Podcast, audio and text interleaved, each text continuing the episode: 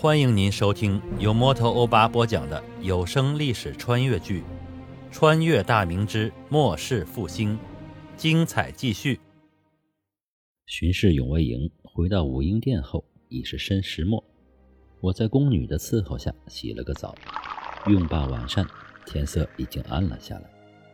这时的娱乐活动非常匮乏，睡觉吧太早，现在也就晚上七点半左右。不睡吧，又没什么事儿做，总不能和几个太监谈人生、谈理想吧？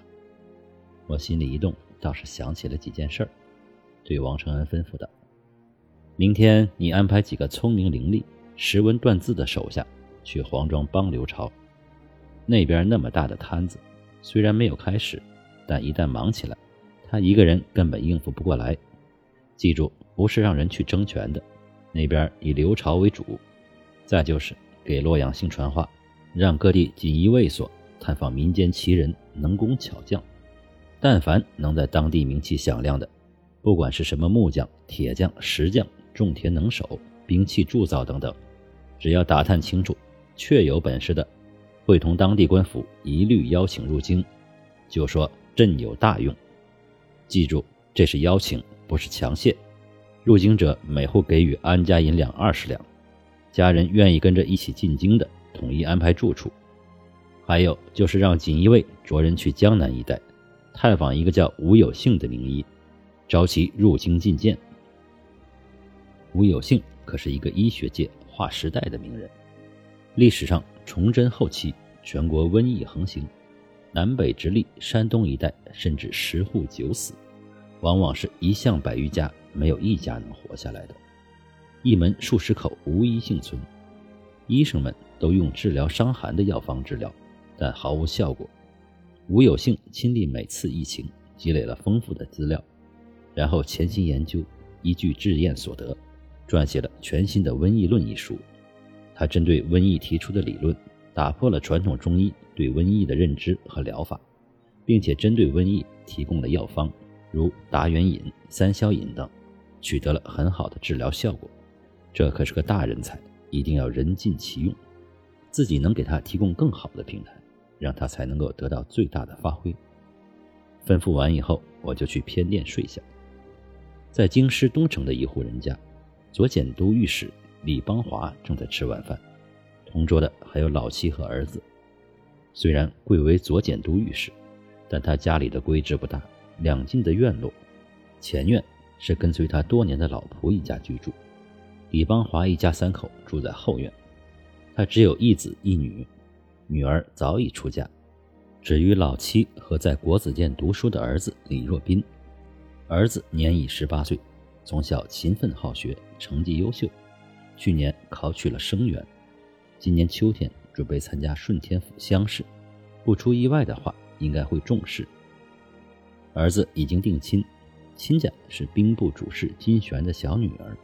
是个娴静温柔的女孩子，只要儿子今年乡试中试，那明年就成亲了。古人讲究食不言，吃罢晚饭，李邦华照例去书房看书，儿子则回到自己的书房中温习。李邦华年已六旬，老来得子，对儿子还是很满意的，聪颖好学，沉稳大气，自己寄托了很大的希望在他身上。天色已暗，老婆早已点起蜡烛。李邦华坐在书桌上，拿起一本书，并未观看，而是陷入了沉思。时局动荡，自己蒙圣上简拔，从南京工部右侍郎的闲差，拔擢到左检都御史的位子。虽然级别相差无几，都是正三品，但权力可是天差地别。上任到现在，自己不负盛望，也弹劾了不少贪官污吏，可这局势……并不是因自己的努力而能得到许多改变的。如今大明内忧外患，像一艘在暴风雨中飘摇的小船，随时有倾覆的可能。虽说圣上聪明节俭，勤于政事，就是性子急了点但愿圣君能力挽狂澜，拯黎民于水火吧。正在沉思时，外面传来一阵急促的脚步声。老爷，我有事要禀告。屋外是老仆刘忠的声音。李邦华开口道：“进来吧。”刘忠推门而入，手里拿了一个方方正正一尺左右的木匣。他从小跟随李邦华，如今已几十年，说是仆人，其实李邦华对其与家人无异。刘忠，你拿的什么？李邦华皱起了眉头，问道：“身为左监督御史，监察百官，职权甚重，许多官员打着各种旗号，送银、送田地、送店铺，但都被李邦华拒绝了。己身不正，难以正人，这正是他的原则。看见木匣，他以为又是某人趁着天黑送来的钱物，所以心里不快啊。”自己早就告知家人，所有送上门的礼物，不管什么，一律不许收取。怎么这次刘忠如此不晓事理？正要发火，刘忠开口道：“老爷，方才我在门房听到外面有人拍门，我打开房门，空无一人，只听见黑暗中有人说了句什么‘程义伯罪正’，然后就看见木匣子。我不敢做主，所以请老爷来定夺。”哦，快快拿来。李邦华焦急地说道：“刘忠把木匣递上，李邦华打开，里面是几张纸，好像是口供证词之类的，因为下面都按着红红的手印。李邦华作为御史台的高官，也参过不少会审，所以一看就明白。他拿过来，迅速的翻动扫视，片刻后看完，吩咐道：‘你回去吧，此事不要让任何人知晓。’”刘忠应声退了出去。等刘忠掩门走后，李邦华坐下来开始思忖：这是一份程一波巧取豪夺、致死致残人命的证词，证据充足，受害者家属都有按手印。问题是，这是谁送来的呢？要调查这类案件，可不是一般人就能得到证据的，这需要高超的手段、大量的人手。难道是？和程一博有仇的人吗？不太可能，因为文臣不可能圈养恶仆，那样会有碍清誉的。勋臣如今势力大不如前，顶多养几个护院打手之类，不可能有如此大的势力。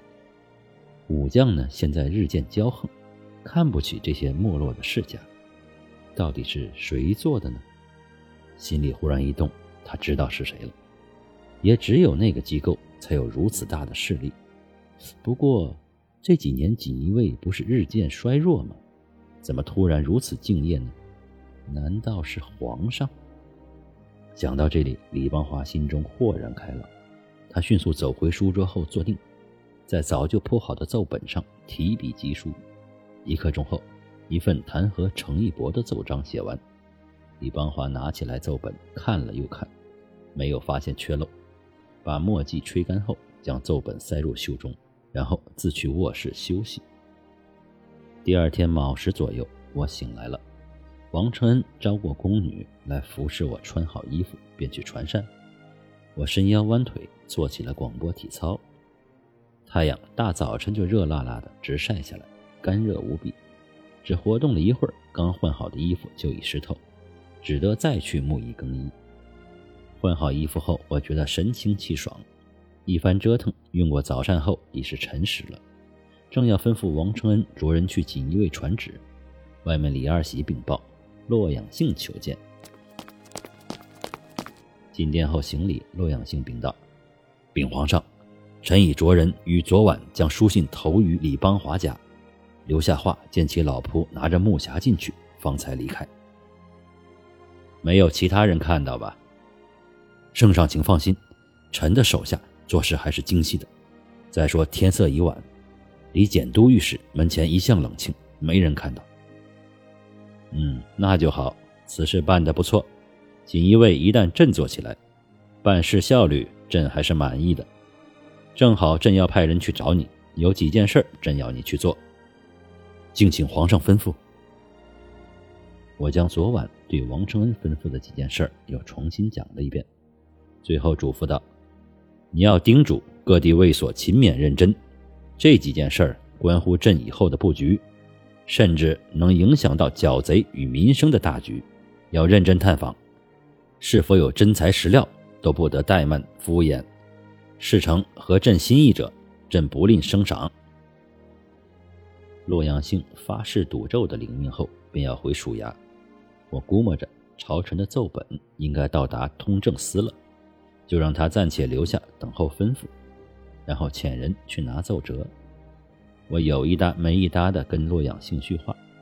小半个时辰后，李二喜和另一个小黄门抬着装满奏折的筐子回来了。放下筐子后，李二喜从最上面捡起一本呈给我。王爷，这是您嘱咐左检都御史李大人的奏折，奴婢特意放在上面。我拿过后，赞许的看了他一眼，夸了一句。李二喜眉开眼笑，开心至极。我打开李邦华的奏章，大概看了几眼，因为心里早就有数，看了看就放下。我看了看洛阳兴，洛阳兴，你觉得此事该如何处置？臣恭听圣裁。洛阳兴哪敢替皇上做主，不敢接话，只做乖宝宝状。我沉吟半晌，心里琢磨着怎样处置这个程义伯呢？要说巧取豪夺，致死人命，这事儿在那些勋戚里时有发生。虽然勋戚到现在逐渐式微，文臣们瞧不起他们，因为这百余年来府里没有拿得出手的人物，所以连对武将的影响也越来越小。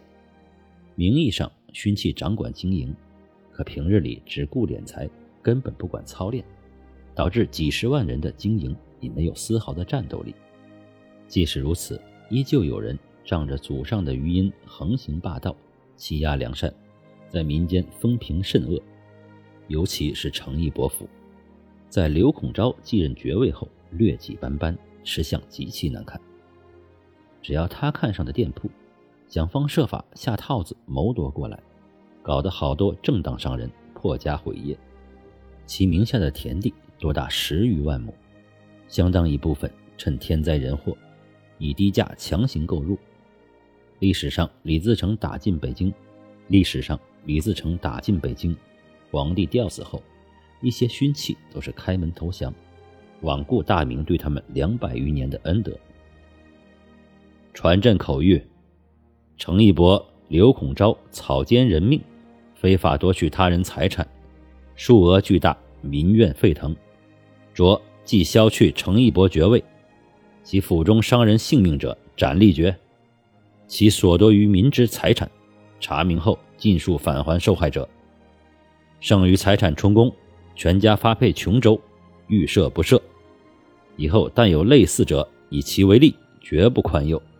着锦衣卫执行。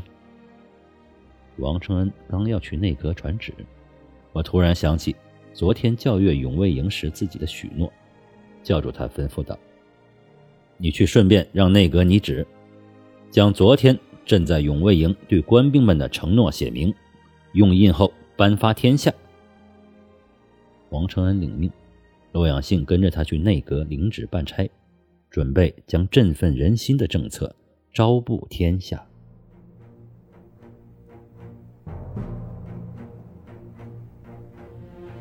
各位听友，大家好。